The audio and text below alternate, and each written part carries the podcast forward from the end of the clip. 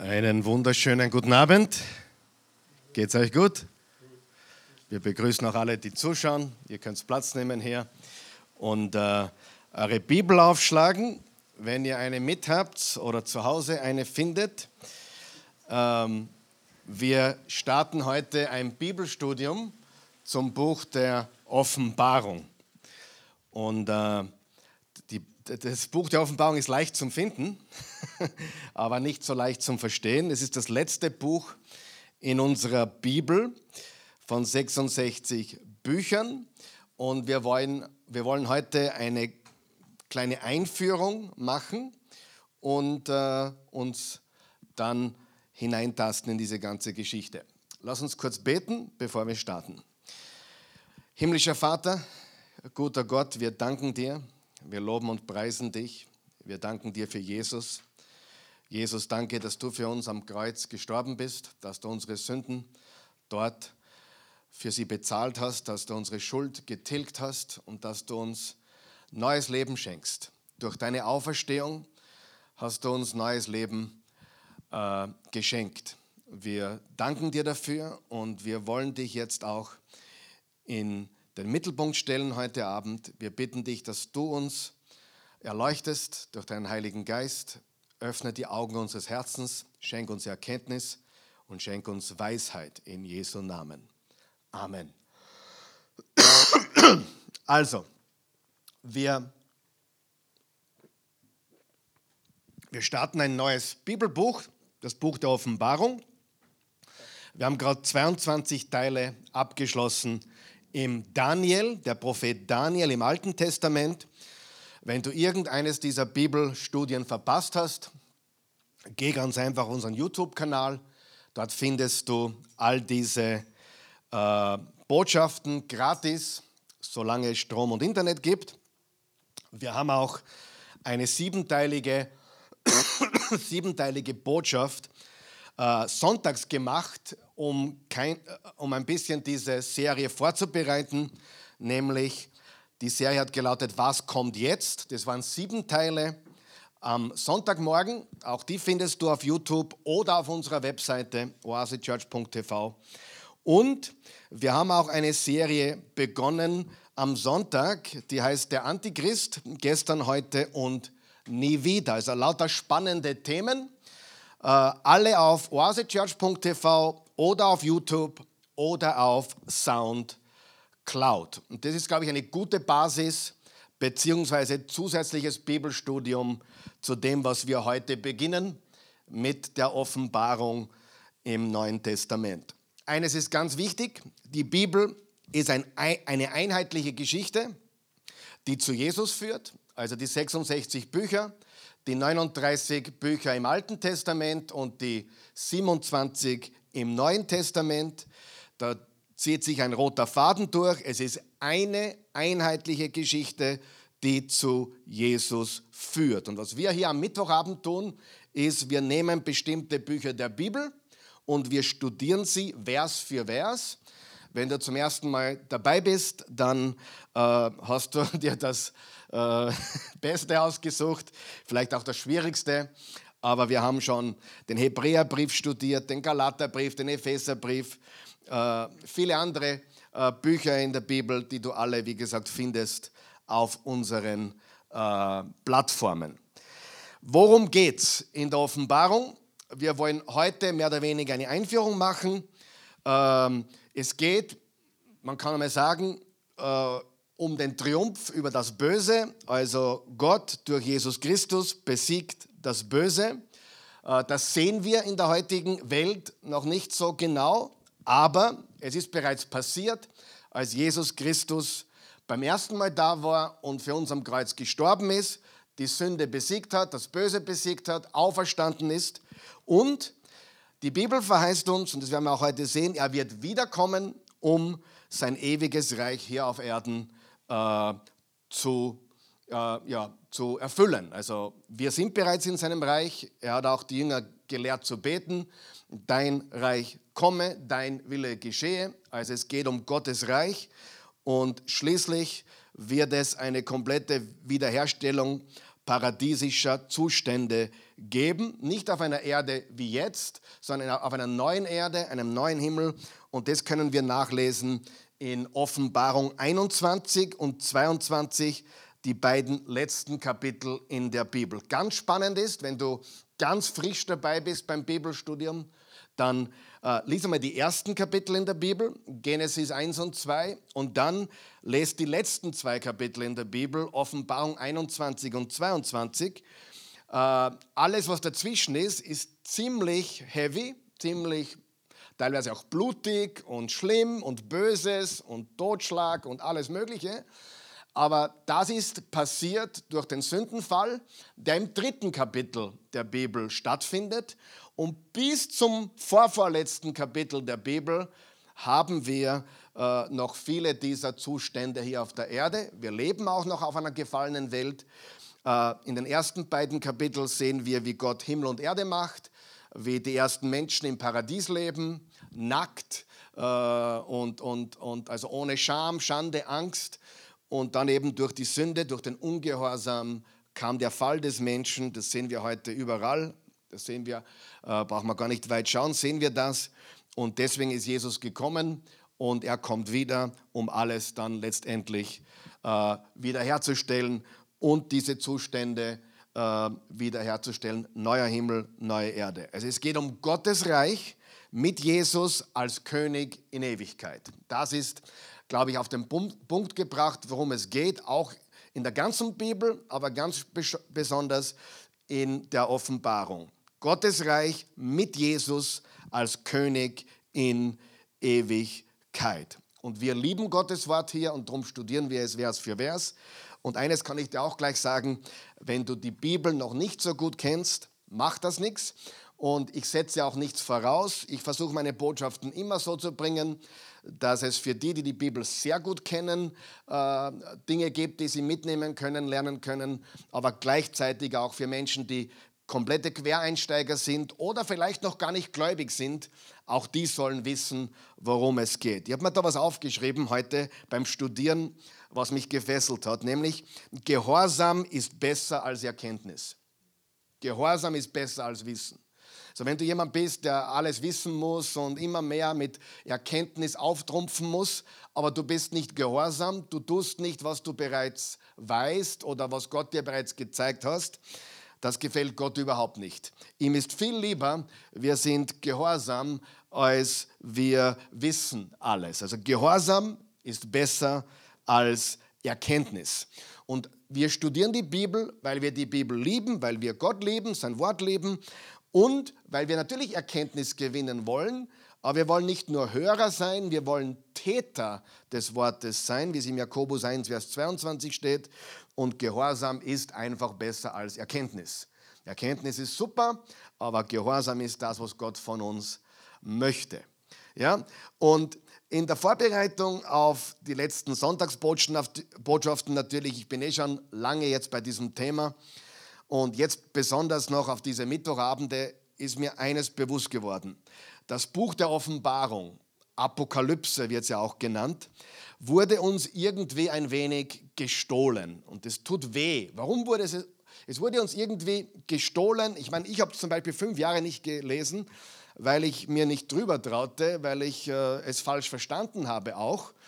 Es wurde uns deswegen, glaube ich, ein bisschen äh, gestohlen oder entfremdet, weil äh, die Menschen ständig spek spektakuläre Weltuntergangsauslegungen hineininterpretieren. Wer hat schon mal so eine, so eine äh, Weltuntergangsauslegung gehört? Ja? Ich meine, brauchst nur YouTube gehen, gibst ein Offenbarung, Apokalypse und schon kriegst du alles Mögliche über Weltuntergang und so weiter. Und das ist nicht nur schade, das ist tragisch. Warum ist das tragisch? Weil es überhaupt nicht das ist, was uns die Bibel sagen will und auch überhaupt nicht das ist, was die Offenbarung uns sagen will. Da geht es nicht darum, dass du mehr Angst hast oder wie spektakulär die ganzen Symbole und Zeichen sind oder wie die Welt untergeht und so weiter. Apokalypse ist überhaupt falsch, äh, falsch übersetzt. Apokalypse bedeutet eine Enthüllung, einen, eine Entschleierung, quasi den Schleier wegnehmen. wie Hollywood das mit Weltuntergang in Verbindung bringt, ist und bleibt ein Rätsel. Absolut, weil Apokalypse ist ein gutes Wort. Wenn die Braut den Schleier weggeht, gibt, hat sie eine Apokalypse oder der Ehemann. Der Bräutigam hat eine Apokalypse, weil er plötzlich ihr Gesicht sieht. Also eine Apokalypse kommt vom griechischen Apokalypsus und bedeutet entschleiern, Hülle weg, Hülle weg. Alles, was es bedeutet. Nicht Weltuntergang, nicht irgend wahnsinnige, spektakuläre, komische Auslegungen, sondern eine Entschleierung. Und ist das nicht, was Gott tun will? Er will uns die Augen aufmachen. Und Offenbarung heißt ja das. Offenbarung. Du siehst plötzlich, was du vorher nicht gesehen hast. Du solltest bei jeder Predigt eine Offenbarung haben. Du solltest bei jedem Bibellesen eine Offenbarung haben. Du solltest, wenn du betest, Gott besser erkennen, eine Offenbarung haben. Und das ist Apokalypse. Offenbarung ist gleich Apokalypse, eine Entschleierung. Ja? Und äh, wenn du merkst, ich wiederhole viel, aber das ist absichtlich, weil Wiederholung ist die Mutter des Lernens. Und ich werde mir auch Zeit lassen. Vielleicht werde ich heute mit der Einführung gar nicht fertig und ich mache nächste Woche bei der Einführung weiter. Aber du musst wissen, um die Offenbarung zu verstehen, musst du die Hintergründe, die Zusammenhänge und so weiter. Zum Beispiel, nur ein Beispiel, darüber werde ich nächstes Mal reden. Die Offenbarung hat mehr Anspielungen auf das Alte Testament wie fast jedes andere Bibelbuch obwohl es relativ kurz ist. Es ist nicht das längste Buch der Bibel, ein relativ kurzes Buch in der Bibel. Es hat mehr Anspielungen auf das Alte Testament äh, als fast jedes andere Buch in der Bibel.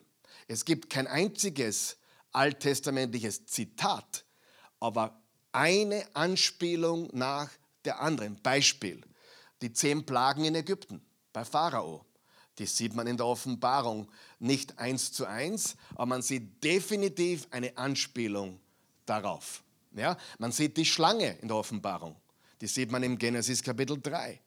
Also Dutzende Anspielungen auf das Alte Testament. Warum sage ich dir das? Wenn du die Bibel verstehen möchtest, wenn du die Offenbarung verstehen möchtest, musst du auch ein Grundwissen haben vom Alten Testament. Du musst die Symbolik kennen. Du musst die hebräische Sprache, äh, nicht die Sprache wissen oder kennen, aber die Kultur ein bisschen. Wie haben die gedacht? Die haben in Symbolen gedacht. Äh, ein Europäer oder Amerikaner denkt linear. Eins und eins ist zwei, plus eins ist drei, plus eins ist vier. Ein, ein westlicher Mensch, so wie wir, denkt sehr linear, ja, sehr logisch. Ja. Zuerst kommt das, dann kommt das, dann kommt das, dann kommt das. Ein nahöstlicher Mensch denkt überhaupt nicht so. Der denkt komplett anders. Der denkt in Fenster. Da ist ein Fenster, da geht ein Fenster auf, da sehe ich was. Und eher, eher zyklisch denkt er. Ja? Und darum, wenn du schon mal geredet hast mit jemandem aus dem Nahen Osten, ist dir sicher aufgefallen, äh, die denken die, sehr bildlich und sehr, sehr symbolisch und, und äh, sind genauso gescheit wie wir, wenn nicht gescheiter, aber sie haben eine andere Art zu denken. Ja? Es ist eine andere Kultur. Ja? Und das Alte Testament ist das Buch der Juden, die Hebräer und ihre Kultur, ihre Nation. Also viele Dinge, die wir besprechen werden, die uns dabei helfen werden, dieses Buch besser zu verstehen. Ähm, ganz wichtig. Dieses Buch, meiner Meinung nach, wurde geschrieben, um uns Mut zu machen, um unseren Glauben zu stärken, um ein starkes Leben zu führen, um uns zu stärken, um uns Ermutigung zu geben, Stärkung, Trost und Auferbauung. Du musst wissen, die Adressaten der Offenbarung waren unter extremer Verfolgung. Ich gebe euch nur ein Beispiel. Wenn du glaubst, dass das letzte Jahr eine Verfolgung war, ja, einige haben es vielleicht so erlebt mit, dem, mit allen möglichen äh, Dingen, die uns auferlegt wurden, aber das war, das war, es war keine Verfolgung. Ja. Die Christen damals, die erlebten eine Verfolgung, wo, wo sie keinen Job bekommen haben, weil sie gläubig waren wo ihre Karriere kaputt war, weil sie an Jesus Christus glaubten, wo sie äh, hingerichtet wurden weil sie geglaubt haben. So weit sind wir in Österreich sicherlich nicht oder in Europa. Aber eines ist klar, sie wurden verfolgt und was die am meisten brauchten, war Ermutigung, Trost, Stärkung, Auferbauung. Und da fällt mir ein, was Gott zu Josua gesagt hat im Josua Kapitel 1. Dreimal hat er gesagt, sei mutig und stark. Sei mutig und stark. Ich glaube, dass die Offenbarung geschrieben wurde an diese Christen in Kleinasien, in Ephesus, in Smyrna, in Thyatira, in Pergamon, in Sardes, in Philadelphia und in Laodicea. Jetzt habe ich es endlich auswendig, nach so viel Studium. Ja. Äh, diese Gemeinden, das waren physische, das waren christliche Gemeinden, christliche Kirchen, und die waren teilweise unter gewaltiger, gewaltiger Verfolgung und immenser Druck. Wenn du Jesus nicht leugnest, kriegst du den Job nicht. Wenn du Jesus nicht leugnest, dann kündigen wir dich. Äh, solche Dinge meine ich. Und das war noch das, die leichte Seite. Ja? Also es war sehr schwer, äh, dem Kaiser, dem Kaiserkult aus dem Weg zu gehen und gleichzeitig im, im Markt noch Geld zu verdienen. Ja? Nicht so wie heute, wo, wo manche Prediger sagen, glaub an Jesus und du wirst reich und schön. Entschuldigung, zeig mir das in der Bibel. Ja? Reich und schön ist zwar reich und schön, ist schön, ja. Äh, Gott hat sicher nichts dagegen, wenn du schön bist und auch reich, aber das ist nicht das Christentum. Das Christentum bedeutet, dass wir Dinge aufgeben müssen, um Jesus nachzufolgen. Unser Kreuz auf sich uns zu nehmen, um ihm nachzufolgen. Also seid mutig und stark. Und ich glaube, das ist eine Botschaft für uns heute. Das ist für uns heute extrem wichtig. Und wir wollen jetzt einsteigen im Offenbarung Kapitel 1, Vers, Vers 1 bis 20. Wir lesen jetzt das Kapitel, wir lesen jetzt das erste Kapitel äh, und werden dann beginnen, noch ein paar Hintergrundinformationen zu geben. Aber wir wollen einmal jetzt dieses Kapitel lesen. Und jetzt habe ich mein Brünn vergessen. Vielleicht geht es auch ohne Brünn. Ja, schauen wir mal. Ich habe mein Brünn im, im, Büro vergessen. Ja. Na gut, es wird spannend, aber schauen wir mal. Meine Lesebrille. Offenbarung, kannst du mir deine Leichen? Nein, die, die, die ist, glaube ich, zu dick, oder? Die war nichts für mich. Wir lesen jetzt einmal Offenbarung, erstes Kapitel, damit du mal einen Geschmack bekommst für das, was hier steht. Sind wir bereit? Ah, ich kann sie da hinten auch lesen. Ich lese da hinten. Offenbarung 1. In diesem Buch enthüllt Jesus Christus, was Gott ihm für seine Diener anvertraut hat. Sie sollten wissen, was bald geschehen muss. Deshalb ließ er es durch seinen Engel, seinem Diener Johannes, zukommen. Dieser Johannes berichtet nun alles genau so, wie es ihm gezeigt worden ist und wie er es als Wort Gottes von Jesus Christus empfangen hat. Glücklich ist, pass auf, was da steht, glücklich ist oder glückselig. Wer kennt die Seligpreisungen in Matthäus Kapitel 5? Glückselig sind die, die hungern nach, nach Gerechtigkeit, glückselig sind die, die Frieden stiften. Das sind Glückseligpreisungen. Und es gibt in der Offenbarung, und das werde ich auch nächstes Mal zeigen, sieben Glück, Glückseligpreisungen. Hier steht eine. Glücklich ist oder glückselig ist, wer diese prophetischen Worte liest. Also ich bin gerade glücklich, weil ich das gerade lesen. Und alle, die sie hören und danach handeln. Also ihr seid auch glücklich, weil ihr hört sie. Und danach handeln. Denn schon bald wird sich alles erfüllen. Vers 4. Johannes an die sieben Gemeinden in der Provinz Asia, das ist die heutige westliche Türkei. Gnade und Frieden wünsche ich euch von dem, der immer gegenwärtig ist, der schon immer war und der kommen wird, von den sieben Geistern vor seinem Thron. Und von Jesus Christus, dem vertrauenswürdigen Zeugen für diese Dinge, der als erster von den Toten zu einem unvergänglichen Leben auferstand und Herr ist über die Herrscher der Erde. Ihm, der uns liebt und uns durch sein Blut von unseren Sünden gereinigt hat. Vers 6. Ihm, der uns zu einem Königsvolk gemacht hat, zu Priestern für seinen Gott und Vater, ihm sei Ehre und Macht für immer und ewig. Amen. Passt auf, mit den Wolken wird er wiederkommen. Alle werden ihn sehen, auch die, die ihn durchbohrt haben, also die, die ihn gekreuzigt haben. Sein Anblick wird alle Völker auf der Erde in schmerzliche Trauer versetzen. Das ist gewiss. Amen. Also alle, die nicht willig sind, ihm zu vertrauen, werden in Trauer versetzt. Für uns ist das eine gute Botschaft. Wir sind glückselig, weil wir sein Wort und ihn lieben. Wer sagt, ich bin das Alpha und das Omega, der Ursprung und das Ziel, sagt Gott der Herr, der immer gegenwärtig ist, der immer war und der kommen wird, der Allmächtige. Vers 9. Ich, Johannes, euer Bruder, teile mit euch die Bedrängnis, aber auch den Anteil an Gottes Reich und das geduldige Warten darauf, weil wir mit Jesus verbunden sind. Und weil ich das Wort Gottes verkündige und für die Botschaft von Jesus eintrete, bin ich auf die Insel Patmos verbannt worden. An einem Sonntag, dem Tag des Herrn, wurde ich vom Geist Gottes ergriffen. Ich hörte hinter mir eine laute Stimme, die wie eine Fanfare klang.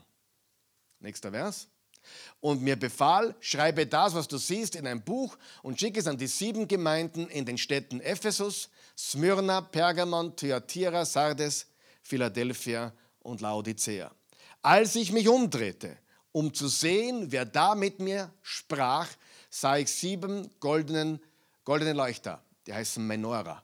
Und die sind diese sieben äh, Gabelleuchter und mitten zwischen den Leuchtern jemand, der aussah wie der Menschensohn. Er trug ein Gewand, das bis zu den Füßen reichte und ein breites goldenes Band um die Brust. Menschensohn war die Lieblingsbezeichnung von Jesus für sich selbst. Vers 14, das Haar auf seinem Kopf war weiß wie schneeweiße Wolle, seine Augen brannten wie lodernde Flammen, seine Füße glänzten wie leuchtendes Gold, das im Schmelzofen glüht und seine Stimme klang wie das Donnern der Brandung. Sieben Sterne hielt er in seiner rechten Hand und aus seinem Mund kam ein scharfes, auf beiden Seiten geschliffenes Schwert. Sein Gesicht leuchtete wie die Sonne in ihrem höchsten Stand. Vers 17. Und als ich ihn sah, fiel ich wie tot vor seine Füße, aber er legte seine rechte Hand auf mich und sagte, hab keine Angst. Ich bin der Erste und der Letzte und der Lebendige. Ich war tot, aber jetzt lebe ich in aller Ewigkeit und habe die Schlüssel für Hölle, Hölle und Tod. Vers 19. Schreib nun auf, was du gesehen hast. Schreib nun auf, was du gesehen hast, was geschieht und was danach geschehen wird. Ich will dir erklären, was das Geheimnis der sieben Sterne ist, die du in meiner rechten Hand gesehen hast und was die sieben goldenen Leuchter bedeuten. Die sieben Sterne sind die Engel der sieben Gemeinden und die sieben Leuchter sind die sieben Gemeinden. Die Zahl sieben sehen wir immer wieder in der Offenbarung. Sieben bedeutet Komplettheit, Erfüllung und was die ganzen Sachen bedeuten, äh, von, den, von den feurigen Augen und, und das weiße Haar, all das werden wir die nächsten Wochen äh, uns genau anschauen. Also das erste Kapitel, da werden wir die nächsten zweimal auch noch drinnen sein.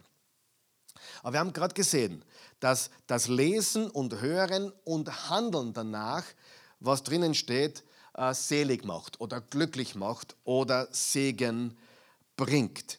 Und äh, wie gesagt, einige sind schon lange im Glauben, einige erst seit kurzem, einige noch gar nicht. Aber ich möchte, dass das, was wir hier studieren, für alle wertvoll ist. Äh, wie ich das vorbereitet habe, habe ich natürlich daran gedacht, dass die Offenbarung ein Bibelbuch ist, mit dem fängt man eigentlich nicht das Bibellesen an. Ja? Äh, fang im Johannesevangelium an oder mit dem Römerbrief. Äh, aber mit der Offenbarung fängt man eigentlich nicht an. Aber trotzdem denke ich, denke ich, wenn du frisch und ganz neu dabei bist, wirst du was lernen. Ich werde es so einfach machen wie möglich. Ich kann mich erinnern, da gab es einen Amerika American Football Coach, der hat Vince Lombardi geheißen. Einer der erfolgreichsten Fußball, American Football Trainer der Geschichte. Und jedes Jahr als das Team wieder für eine neue Season zusammenkam, hat er den Fußball in die Hand genommen, hat den Fußball in die Hand genommen und hat gesagt, Gentlemen, this is a football. Also Männer, das ist ein Fußball. Er hat immer gesagt, egal wie, wie lange die schon Profi waren oder, oder ganz frische Spieler, das waren alle Weltklasse-Spieler, aber er hat immer begonnen damit, Gentlemen, das ist ein Fußball. Wir dürfen nie vergessen, die Basics, die Fundamente, das Einmaleins unseres Glaubens, das kann man nicht genug hören. Ja? Da gibt es einen Basketballtrainer, der ist 100 geworden ähm, in Amerika. Äh, mir fällt jetzt der Name nicht ein, aber er fällt mir sicher heute noch ein später. Äh, aber ich habe ich hab jetzt, ich, ich hab jetzt gerade den Namen nicht von mir. Äh, John Wooden, ja, da ist er, John Wooden. John Wooden wurde 100 Und äh, er war der erfolgreichste College-Basketballtrainer der amerikanischen Basketballgeschichte. Und jedes erste Training des Jahres hat er mit den Spielern die, Schuh, äh, die Schuhe gebunden. Also die, wie heißen die? Äh, die, äh, die Schuhbänder, wie heißen die? Na, da gibt es einen Namen dafür. Senkel, Schuhsenkel. Hat er mit ihnen gesagt, Jungs, heute ist das erste Training, ihr seid alle gestandene Basketballspieler, aber das Wichtigste bei einem Basketballspieler ist, dass die Schuhe sitzen. Und vorher haben sie noch gemeinsam die Socken angezogen. Gesagt, die Socken müssen sitzen, die Schuhe müssen sitzen, sie müssen richtig gebunden sein. Und, die, und diese beiden extremst erfolgreichen Sporttrainer haben eines verstanden. Du fangst immer mit den Basics an. Und die Basics kannst du nicht oft genug trainieren und die kannst du nicht oft genug hören. Wenn du jemanden hörst, der sagt, ja, Pastor, die Predigt heute, was der, das habe ich eh schon gewusst, habe ich eh schon gehört, dann kannst du sagen, hey, die haben nichts verstanden. Die haben nichts verstanden. Was mich daran erinnert, dass ein Pastor einmal die gleiche Predigt, das habe ich noch nie getan übrigens, ich habe nicht einmal die gleiche Predigt zweimal hintereinander gepredigt, aber der hat die gleiche Predigt, er predigt seine Predigt, nächsten Sonntag war eine super Predigt. Nächsten Sonntag geht er wieder hinauf, predigt eins zu eins dasselbe. Einige schauen schon komisch. War das denn die Predigt vom, vom, vom letzten Mal? Dritter Sonntag. Wieder genau dieselbe Predigt. Die Leute sagen schon, hey, was ist jetzt los? Was? Und einige fragen ihn schon, Pastor, was ist los? Ja, er, geht, er sagt nichts, er geht nach Hause. Am fünften Sonntag kommt ein, ein jüngerer, junger Mann zu ihm und sagt, Pastor, super Predigt, aber jetzt hast du zum fünften Mal, zum fünften Mal hintereinander die gleiche Predigt gebracht. Wann hören wir eine neue Predigt? Er hat gesagt, ja, wenn ihr das tut, was ich in dieser Predigt gesagt habe. Er hat dann einmal sein Thema gewechselt, aber, aber was wollte er damit sagen? Wir brauchen die Basics und wir können die wichtigen Themen gar nicht gut oder oft genug hören. Und ich kann aus meinem Leben auch erzählen, es gibt Predigten von anderen Predigern, die habe ich über 100 Mal gehört. Über 100 Mal. Weil sie mein Leben so verändert haben und so tief hineingegangen sind. Die gleiche Predigt 100 Mal. Ja? Und das war noch zu Kassettenzeiten. Wer kann sich noch an die Kassetten erinnern? Ja? Da, ich habe eine Kassette kaputt gemacht, so oft habe ich sie gespielt von einem Prediger, die gleiche, die gleich, eine habe ich sogar mit Dix oder Big, es hin war. Die war so gut, die habe ich so oft gehört, dass das Tape kaputt wurde. Ja? Was will ich damit sagen? Es ist eigentlich simpel, wenn wir die Basics verstehen. Und darum braucht man einen guten Hintergrund und darum braucht man diese Dinge. Und wir dürfen nie dazu weit kommen, dass wir sagen, war sie eh schon, kenne ich eh schon. Gottes Wort ist die Wahrheit. Und wenn es gut und wichtig ist, ist es so, dass wir es nicht zu oft hören können. Machen wir einen kurzen Ausflug jetzt in die Apostelgeschichte 1. Apostelgeschichte 1, Vers 1 bis 11. Äh, ich lasse mir es wieder einblenden, weil ich. Äh, da, da, da liegt übrigens meine Brille. Warum sagt man das nicht eigentlich? Habt ihr nicht, habt ihr nicht gesehen? Ah, du hast mir es geholt. Aha. Nein, mir gefällt das da jetzt. Ich lässt, ich lässt, ich lässt, mir, drum bist du da hinten umgeschlichen. Ja, super. Ich denke mal, bin ich ganz dicht. Zuerst suche ich meine Brille und da liegt sie. Nein, heute will ich es nicht. Nein. Bau nicht. Kapitel 1. Apostelgeschichte. In meinem ersten Buch, verehrter Theophilus, habe ich über alles berichtet, was Jesus getan und gelehrt hat, und zwar von Anfang an. Stopp einmal kurz. Die Apostelgeschichte wurde von Lukas geschrieben. Lukas. Matthäus, Markus, Lukas, Johannes. Da kommt die Apostelgeschichte. Das fünfte Buch im Neuen Testament. Äh, Lukas und Apostelgeschichte ist eigentlich Teil 1 und Teil 2. Also ist die Fortsetzung von Lukas Evangelium. Darum sagt er, in meinem ersten Buch habe ich all das schon berichtet, was Jesus getan und gelehrt hat, und zwar von Anfang an. Also er, er sagt, okay, liest Teil 1, Lukas Evangelium, jetzt kommt Teil 2. Vers 2, bis zu dem Tag, an dem er in den Himmel aufgenommen wurde. Vorher hatte er den von ihm ausgewählten Aposteln durch den Heiligen Geist seine Anweisungen gegeben. Vers 3. Diesen Männern hat er sich auch nach seinem Leiden als der Lebendige vorgestellt. Also nach seiner Kreuzigung wurde er begraben und ist auferstanden und hat sich gezeigt. Und ihnen viele sichtbare oder sichere Beweise dafür geliefert. 40 Tage lang ließ er sich unter ihnen sehen und redete mit ihnen über die Herrschaft oder das Reich Gottes. Also es geht um das Reich Gottes. Jesus ist auferstanden, um sein Reich zu bauen oder um sein Reich eigentlich zu bringen. Das hat er auch getan bereits. Und er kommt wieder, um alles fertigzustellen.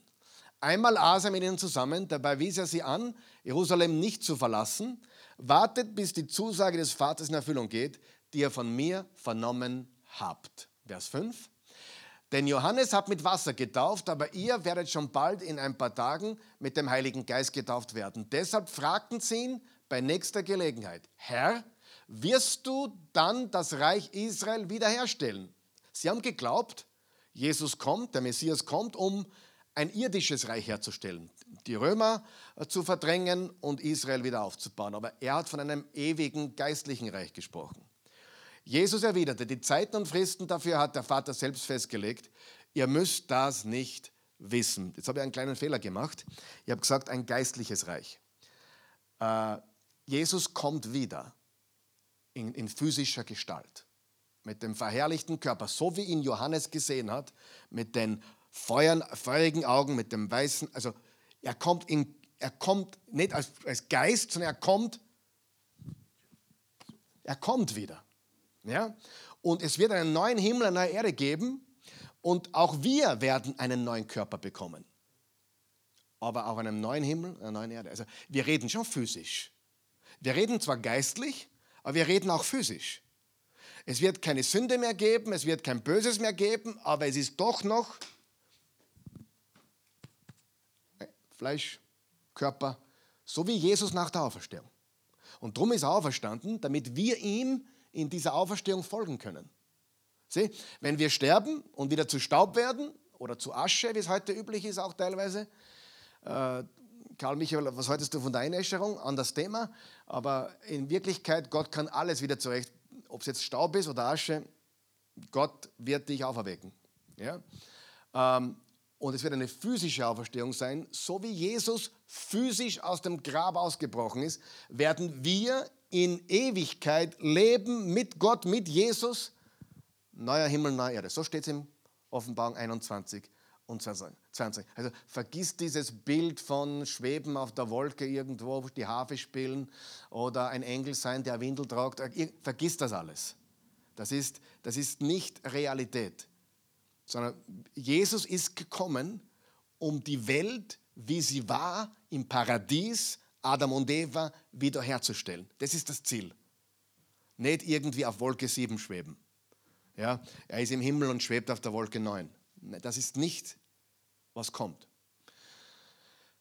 Aber ihr werdet Kraft empfangen, wenn der Heilige Geist über euch gekommen ist und so meine Zeugen sein in Jerusalem, in ganz Judäa und Samaria bis an die letzten Winkel der Welt. Als er das sagte, jetzt pass auf, als er das sagte, sahen sie, wie er emporgehoben wurde die Himmelfahrt Jesu. Schon mal gehört von ihm? Von der Himmelfahrt Christi? Dann gibt es sogar einen Feiertag in Österreich. Dann verhüllte ihn eine Wolke. Österreich hat für alles einen Feiertag, aber das ist ein ganz wichtiger Feiertag. Also er wurde emporgehoben, dann verhüllte ihn eine Wolke vor ihren Augen. Vers 10. Vers 10. Als sie nach seinem Weggang immer noch gespannt zum Himmel aufschauten, da standen auf einmal zwei Männer bei ihnen, sie waren in leuchtendes Weiß gekleidet. Jetzt pass auf, ihr Männer von Galiläa, sagten sie, was steht ihr hier und starrt in den Himmel? Dieser Jesus, dieser Jesus, nicht der anderer, nicht der Geist, sondern dieser Jesus, der von euch weg in den Himmel aufgenommen wurde, wird genauso wiederkommen. Steht schwarz auf weiß, oder? Wie ihr ihn habt in den Himmel gehen sehen. Vers 12? Haben wir nicht Vers 12? Ist ja schon fertig. Ja? Ist, ist, Amen. Ihr, lest mal Vers 11 nochmal. Ihr Männer von Galiläa, sagten sie, was steht ihr hier und starrt in den Himmel? Dieser Jesus, der von euch weg in den Himmel aufgenommen wurde, wird genauso wiederkommen. Wie ihn habt in den Himmel gehen sehen. Ja? Die, die Offenbarung spricht nicht nur von der Wiederkunft Jesu, aber es ist ein Teil davon.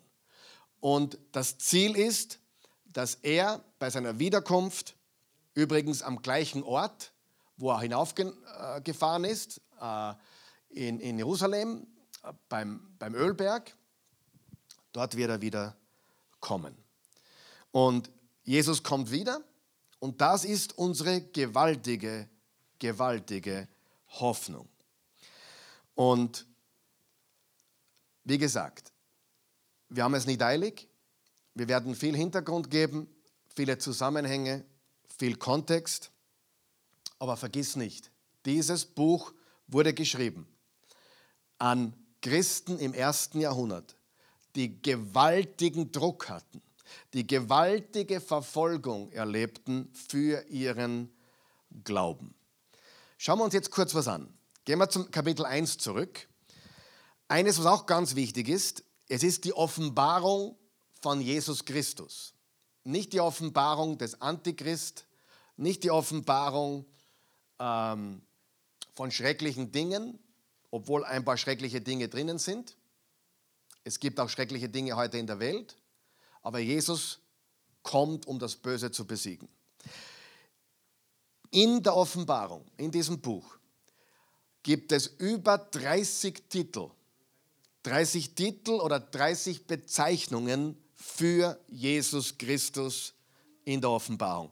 Und neun davon im ersten Kapitel, die schauen wir uns jetzt kurz an. Neun davon. Neun. Zum Beispiel im Vers 5 wird er bezeichnet, der vertrauenswürdige Zeuge. Auch im Vers 5, der Erstgeborene von den Toten. Alles Bezeichnungen für Jesus. Der Erstgeborene von den Toten. Warum der Erstgeborene? Weil es weitere Menschen geben wird, die auferstehen werden. Du und ich, alle, die an ihn glauben. Er ist der Herr über die Herrscher der Erde. Kapitel 1, Vers 5. Er ist das Alpha und das? Wie? Alpha und Omega. Übrigens, das ist interessant, Johannes hat Griechisch geschrieben, weil im Römischen Reich war die, die Amtssprache Griechisch. Aber er war eigentlich ein, Juden, ein Judenboy, ein Hebräerboy, ein hebräischer Junge. Ich meine, er ist jetzt schon sehr alt, wie er das schreibt, aber er war ein Hebräer. Ich kann mich damit identifizieren. Äh, ich habe zehn Jahre in Amerika gelebt, aber ich bin Österreicher. Ja? Und viele Dinge in meinem Kopf sind nur österreichisch, auch wenn ich Englisch spreche. Ja? Und wenn, wenn Johannes sagt, das Alpha und das Omega im Hebräischen, wo es 22 Buchstaben gibt, hätte er gesagt Aleph und Tav, T-A-W. Aleph ist der erste Buchstabe im hebräischen Alphabet und Tav ist der 22. oder letzte Buchstabe. Ja? Aber er hat gleich umgekippt auf Alpha und Omega. Ja? Äh, war eine Redewendung für ja, der erste und der letzte, der Anfang und das Ende, Alpha und Omega. Aleph und Tav. Ja? Ein Freund von mir ist Pastor und seine Gemeinde heißt Alpha und Omega. Ich habe ihn gefragt, neulich kennengelernt, habe ihn gefragt, wie, wie heißt deine Gemeinde? Sagt er, Alpha und Omega. Ich sage, ja, cooler Name. Ja? Oder? Das ist cooler wie die Oase, finde ich. Also der Name ist schon mal mega cool, oder? Alpha, Alpha und Omega Gemeinde.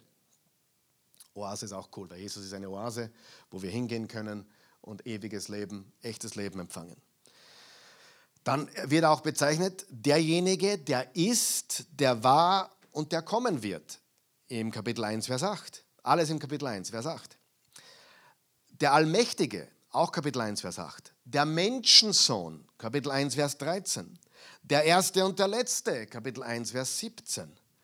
und der Lebendige, Kapitel 1, Vers 18. Lauter Bezeichnungen für Jesus. Ich weiß nicht, wie viele Namen du hast. Äh, wenn ich alle Namen zusammenzähle, die die Christi mir gibt, dann komme ich vielleicht auf fünf oder sechs. Aber nicht auf 30. Ja? Äh, und, und das sind nur die, die in der Offenbarung vorkommen. Er ist, er ist ja so, er, er hat so viele, er ist der Weg, die Wahrheit, das Leben. Er ist die Auferstehung. Er ist das Brot des Lebens. Er ist das lebendige Wasser. Jesus hat so viele Bezeichnungen. Und die Offenbarung ist nicht Weltuntergang, sondern die Offenbarung ist die Apokalypse, die Enthüllung von Jesus Christus. Sehr wichtig zu verstehen. Und sein Plan auf dieser Erde, mit der er noch nicht fertig ist. Und er wird alles neu machen. Ja? Das ist extrem wichtig. So gewaltig ist unser Herr. Ich möchte dir jetzt drei Methoden der Auslegung geben. Es gibt bei der Offenbarung drei, drei gängige Auslegungsmethoden. Und dann sage ich dir, was ich dazu zu sagen habe. Es gibt Menschen, die legen die Offenbarung nur allegorisch aus, also sinnbildlich. Äh, alles ist sinnbildlich, ein Sinnbild für den Kampf zwischen Gott und dem Bösen. Ja, allgemein Symbole, Bilder, nichts Spezifisches, sondern allgemein Gott gegen das Böse und Gott triumphiert. Ist okay, ich habe damit kein Problem. Ist, ist, aber es gibt Menschen, die sagen, das ist die gesamte Bedeutung von der Offenbarung. Es ist alles nur allegorisch und hat alles nur mit Symbolen und Bildern zu tun. Das zweite ist historisch. Allegorisch, zweitens historisch. Das sind Menschen, gute auch, gute Theologen auch, die sagen, das in der Offenbarung beschriebene ist alles schon passiert. Oder das meiste, bis auf die letzten paar Kapitel, ist alles schon passiert. Das meiste im ersten Jahrhundert, als die Christen vom Kaiser, Kaiser Nero, vor allem verfolgt wurden. Und die dritte Variante ist futuristisch, also nur die Zukunft betreffend. Das sind äh, Theologen, die die Offenbarung auslegen, buchstäblich. Alles ist in der Zukunft. Fassen wir zusammen. Es gibt also die allegorische Auslegung, der sinnbildliche Kampf zwischen Gott und dem Bösen mit, mit Jesus als Triumphator. Coole Geschichte. Die historische Auslegung, äh, es ist alles schon passiert, mehr oder weniger, das meiste oder fast alles, bereits im ersten Jahrhundert äh, passiert, als die Gemeinde so extrem verfolgt wurde. Und die sagen zum Beispiel, Nero ist der Antichrist und, und so weiter, also die Kaiser damals. Und die dritte Variante, futuristisch oder alles ist buchstäblich noch in der Zukunft. Karl Michael, was denkst du dazu? Äh, ich glaube, dass vieles schon passiert ist, was drinnen steht. Aber ich glaube, dass alle drei dieser Anschauungen, also ich sehe Elemente von allen dreien und wir werden das auch besprechen. Wichtig ist auch, dass nicht alles eine Bedeutung hat. Es gibt nämlich auch Christen, die lesen die Zeitung oder schauen sich die Nachrichten an und dann gehen sie und schauen, wo ist der Coronavirus in der Bibel? Aber wo ist die Impfung in der Bibel? Und das ist Schwachsinn. Die Impfung ist nicht in der Bibel. Die, die, die Impfung ist auch nicht das Mahlzeichen des Tieres oder, oder und, und, und, und unser Bundeskanzler oder der Präsident von Amerika ist auch nicht der Antichrist. Ja? Und, und, und der Coronavirus ist nicht in der Bibel. Ist Böses in der Bibel? Ja. Ist Satan in der Bibel? Ja. Aber es gibt Menschen, die lesen die Zeitung und dann gehen sie in der Bibel suchen. Ja? Ich kann mich erinnern, ich war, ich, ich war ein Bur, wie die Kreditkarten salonfähig wurde. Und dann kam dieser Chip in die Kreditkarten. Da hat es Christen gegeben, ich darf die Kreditkarte nicht mehr verwenden. Das ist das Markenzeichen des Biestes. Habe ich selber miterlebt. mit der Kreditkarten. Heute habe ich fünf Kreditkarten und haben alle einen Chip drauf und es ist nicht das Markenzeichen des Pistes. Ja? Ähm, auch die, die Impfung ist nicht das Markenzeichen. Ich meine, du kannst heute von der Impfung, was du willst. Das ist, das kann, ich habe auch meine Meinung dazu. Ja? Aber es ist nicht der Antichrist oder das Malzeichen des Tieres. Ja? Äh, nicht alles, was in der Welt gerade passiert, hat eine Bedeutung im biblischen Sinne. Werden Virusse angekündigt in der Bibel? Oder sagen wir so, Seuchen? So, ja, natürlich. Krankheiten, Erdbeben, Seuchen, die werden schon angekündigt in der Bibel. Aber nicht jedes Detail hat eine Bedeutung. Und dann so, ich kann mich erinnern, da wurde der Ronald Reagan in der Bibel gesucht. Wer weiß noch, wer Ronald Reagan war? Ja, der, ja habe ich schon öfters erwähnt, aber Ronald Reagan, ich kann mich erinnern, ich war pur, wo Christen gesagt haben, das ist der Antichristus. Warum? Ronald hat sechs Buchstaben, sein zweiter Name Wilson hat sechs Buchstaben und Reagan hat auch sechs Buchstaben. 666. Und wenn du nicht aufpasst, dann gibst du allem eine Bedeutung und der Ronald Reagan war natürlich nicht der Antichrist. Der war wahrscheinlich sogar ein ganz guter Präsident, sagen viele. Wann man in der Politik überhaupt gut sein kann, ich weiß es nicht. Aber ich sage nur, viele haben ihn für einen sehr guten gehalten und einen sehr anständigen und auch einen Gläubigen. Ja? Aber wer weiß, was bei Politikern wirklich abgeht, ich, ich, ich weiß es nicht. Aber viele kommen, oder, oh, das habe ich auch schon gehört, WWW. Das W ist das sechste Buchstabe im hebräischen äh, äh, Alphabet. WWW, 666. Also jetzt, wenn du surfen tust, bist du äh, antichristlich unterwegs. Ja, ganz, ganz schlimm, was du da machst. Ich muss jetzt das kontrollieren. Ob du, ja, genau. Der sechste Buchstabe ist, das, ist Wav, W-A-W, das, das, das hebräische W. Und da gibt es Christen, die sind hergegangen, das Internet ist der Antichrist. Wir müssen aufhören, nicht alles hat eine Bedeutung. Es, es passiert in der Welt viel den ganzen Tag, was nirgends in der Bibel steht. Jesus ist in der Bibel, Gott ist in der Bibel, Satan ist in der Bibel, Böses ist in der Bibel, das Böse wird beschrieben in der Bibel, aber nicht alles, was passiert, hat eine spezifische Bedeutung. Mache ich Sinn, was ich sage? Ganz wichtig. Ja, es, es eine ganze Bewegung gegeben in die 80er Jahren, die haben mit der Zeitung die Bibel ausgelegt. Okay? Der Reagan, Antichrist. In den 30er und 40er Jahren das habe ich, diese, dieses, das habe ich heute ausgegraben. Hör mir jetzt zu. In den 30er und 40er Jahren des letzten Jahrhunderts, also wie der Zweite Weltkrieg angebrochen ist, du, du kannst dich noch erinnern wahrscheinlich, na, wie alt, warst, wie alt, na, du bist der 39er Jahrgang. Ja. Du kannst dich ja gut erinnern, oder? Also, bist rausgekommen und so, oh, was ist da los?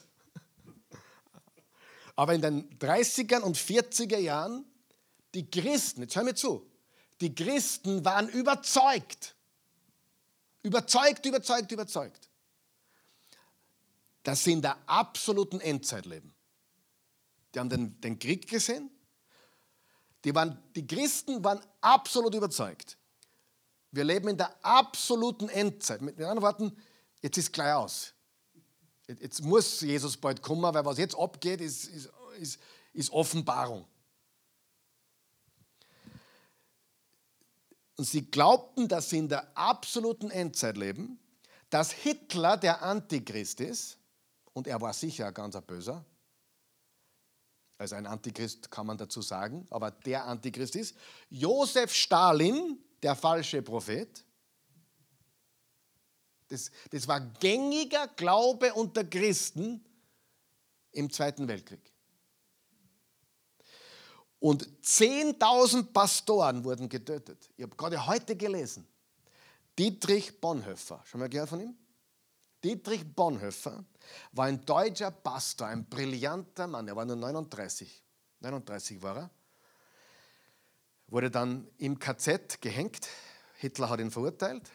Äh, als Verschwörer, also alle, die gegen, hm, interessant übrigens, alle, die gegen die Vorgaben äh, gingen, waren Verschwörer, alle.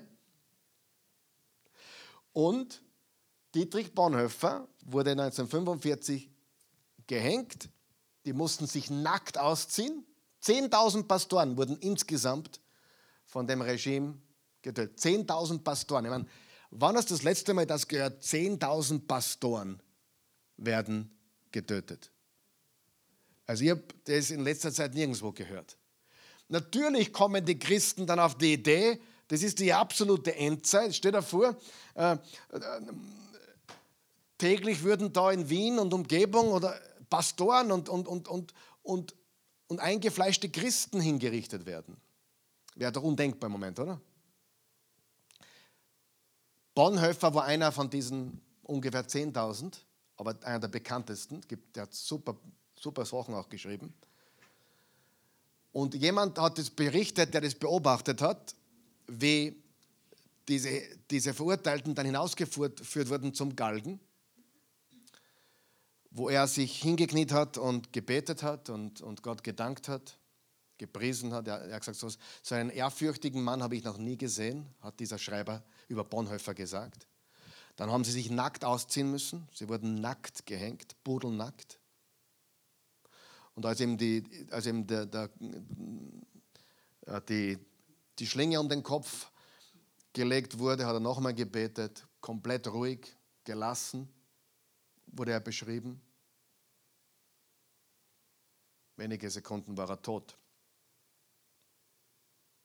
Das ist Christenverfolgung.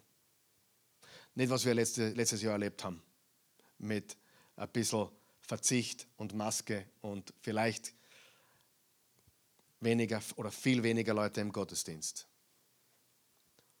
Und der Gottesdienst ist extrem wichtig, darum ermutige ich auch wieder Leute zu kommen, weil wir das brauchen. Die Gemeinde ist das, das Stärkste und Wichtigste, was es auf der Welt gibt. Wir sind unaufhaltbar. Wir müssen mut, mutig sein. Ja? Also hast du ungefähr das Bild vor Augen von 30er, 40 Jahren, Bonhoeffer, KZ, ein Jesusprediger, der nackt hingerichtet wird, mit drei anderen gemeinsam?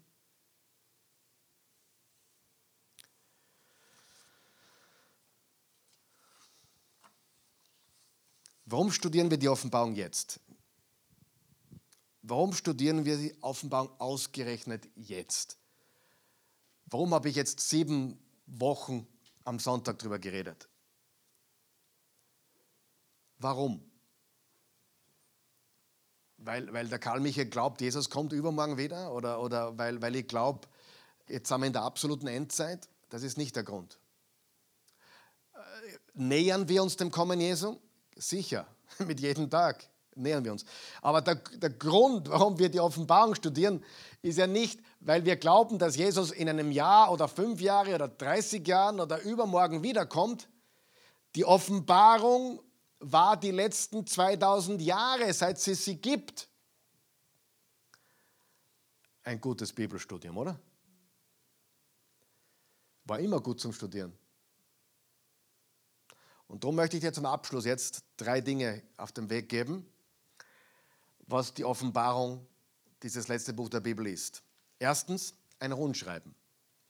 Äh, ein Brief an sieben Gemeinden. So wie Galaterbrief, Philipperbrief, Korintherbriefe, Epheserbrief. Es wurde an spezifische Menschen adressiert. Es waren echte Briefe. Es war ein echter Brief.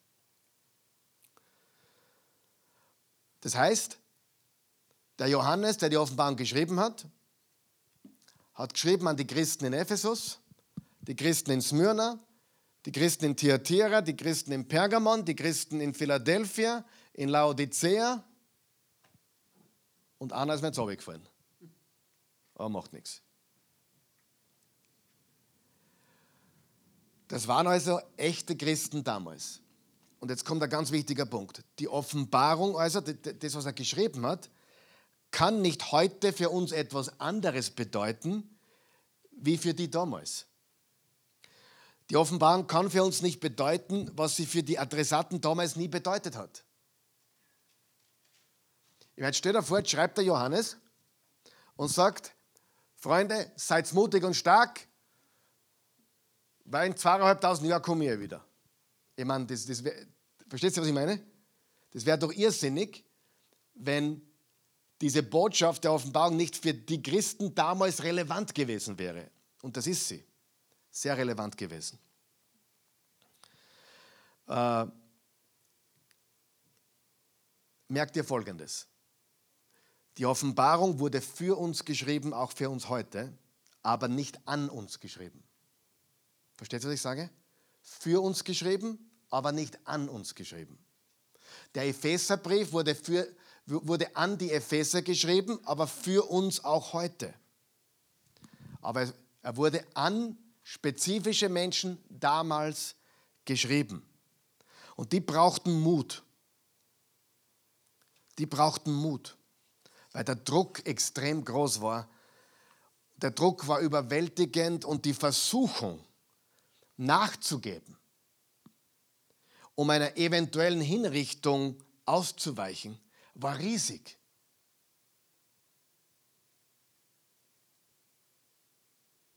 Ich meine, der Dietrich Bonhoeffer hätte lebendig davon gehen können, wenn er das Richtige gesagt hätte.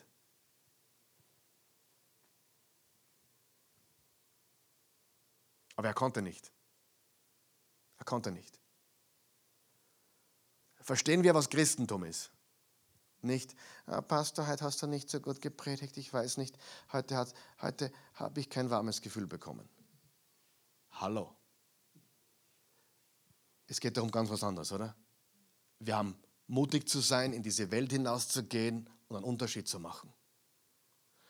Und es gibt auch heute Länder auf dieser Welt, wo Christsein lebensgefährlich ist. Es gibt heute Menschen, die sagen, mein Herr ist Jesus. Ich werde das nicht revidieren, ich werde es nicht leugnen, ihr müsst mir den Kopf abhauen. Gibt es heute, jetzt. Die Versuchung nachzugeben war so riesig und der Druck war so überwältigend. Und sie brauchten den Mut, für Jesus zu leben und für Jesus treu zu sein. Das ist ein Hauptgrund dieses Buches. Das brauchen wir auch heute, diesen Mut und diese Kraft. Also erstens ein Rundschreiben oder ein Brief an, an Christen damals. Und die Botschaft war für sie wichtig und machte ihnen Mut. Zweitens, eine Prophetie. Und eine Prophetie bedeutet nicht nur die Zukunft betreffend, obwohl auch die Zukunft drinnen beschrieben wird in den letzten Kapiteln, sondern Prophetie bedeutet im, im Sinne, im, im Wesentlichen auch, so spricht der Herr, Gott spricht. Wenn Gott spricht, ist das Prophetie. Und wie ich zuerst schon gesagt habe, man sieht in der Offenbarung Fenster, da gehen Fenster auf. Zuerst sieht er das, dann sieht er das, dann sieht er das, dann sieht er das. Es ist wie ein Kunstwerk, nicht linear wie wir. Zuerst kommt das, dann kommt das, dann kommt das. Steht ein, steht ein, steht ein Picasso-Gemälde vor. Schon mal ein Picasso-Gemälde gesehen? Und jetzt fragst du den Picasso, okay, was bedeutet denn der kleine Punkt da unten? Sagt er, das weiß ich nicht. Schauen wir uns das Ganze an. Versteht ihr, was ich meine? Äh, nicht alles hat eine Bedeutung. Und das, man muss das Big Picture sehen. Warum geht es hier? Nicht, was bedeutet das siebte Siegel im Detail genau oder die siebte Posaune im Detail genau. Und dann zerstreiten sie alle, weil sie alle andere Meinung haben. Das sind Nebensächlichkeiten. Aber der Johannes hat Dinge gesehen. Das waren Bilder, Symbole, Tiere, Drache, Lamm, Löwe, und das hat alles Symbolik gehabt. Und das ist einfach wunderschön, wenn man das versteht. Und das werden wir auch verstehen. Eine Prophetie. Und drittens eine Apokalypse, das heißt Enthüllung, habe ich schon erwähnt. Äh, es bedeutet, etwas zu enthüllen bedeutet, hey, es ist nicht so, wie es ausschaut. Ich kann euch was verraten. Was in der Welt abgeht, es ist nicht alles so, wie es ausschaut. Es ist nicht alles so, wie es ausschaut. Und eines Tages werden wir die Wahrheit wissen, wie es wirklich war, wie es wirklich ist. Aber Gott sagt uns durch die Offenbarung, es ist nicht alles so, wie es ausschaut. Aber ihr müsst auch nicht alles wissen, weil am Ende steht ihr auf der Seite des Siegers. Am Ende haben wir den Triumph und das war die Ermutigung, die die brauchten und die, die wir heute brauchen. Und die Enthüllung, die Apokalypse, macht uns die Augen auf für das, dass Jesus mit seinem Reich Sieger ist und wir mit ihm ewig herrschen. Dein Reich komme. Dein Reich komme. Denn dein ist das Reich und die Kraft und die Herrlichkeit in Ewigkeit. Das Böse wird besiegt. Also, was sollen wir tun? Lass uns gehorsam sein, lass uns hingegeben sein und lass uns mutige Christen sein. Und wenn du noch kein gläubiger Christ bist, hast du die Möglichkeit, das zu werden. Jesus hat gesagt, so sehr hat Gott die Welt geliebt, dass er einen einzigen Sohn gab, damit jeder, der an ihn glaubt, nicht verloren geht, sein ewiges Leben hat. Paulus hat so formuliert im Römer 10, Vers 9, wenn du mit dem Mund bekennst, Jesus ist mein Herr, und mit dem Herzen an seine Auferstehung glaubst, bist du gerettet. Römer 10, Vers 9. Und dann steht noch im Römer 10, Vers 13, jeder, der den Namen des Herrn Jesus anruft, ist gerettet. Und wenn du ein lauwarmer Christ bist, was eigentlich irgendwie ein Widerspruch ist, dann werde gehorsam. Gib dein Leben hin, leg dein Leben nieder, werde mutig, steh zu deinem Glauben, auch in der Öffentlichkeit, überall. Sei mutig. Die Belohnung ist riesengroß. Amen. Beten wir. Vater im Himmel, wir danken dir, wir loben und preisen dich. Wir, wir lieben dich und wir sind so dankbar für dein Wort. Und wir bitten dich, dass du uns hilfst, dein Wort besser zu verstehen, mutig zu sein, gehorsam zu sein, hingegeben sein. Verwende uns. Verwende uns in dieser Welt als Licht, Licht der Welt und als Salz der Erde. Hilf uns einen Unterschied zu machen und nicht feig zu sein, sondern mutig zu sein. Danke, dass du uns tröstest und stärkst und ermutigst, dass du uns auferbaust und dass du uns Kraft gibst und du uns immer wieder sagst, sei mutig und stark. So wie zu Josua, so sagst du das zu uns heute. Wir legen jetzt dieses Bibelstudium die nächsten Wochen in deine Hände und bitten dich um viel Erkenntnis und Einsicht. In Jesu Namen. Amen.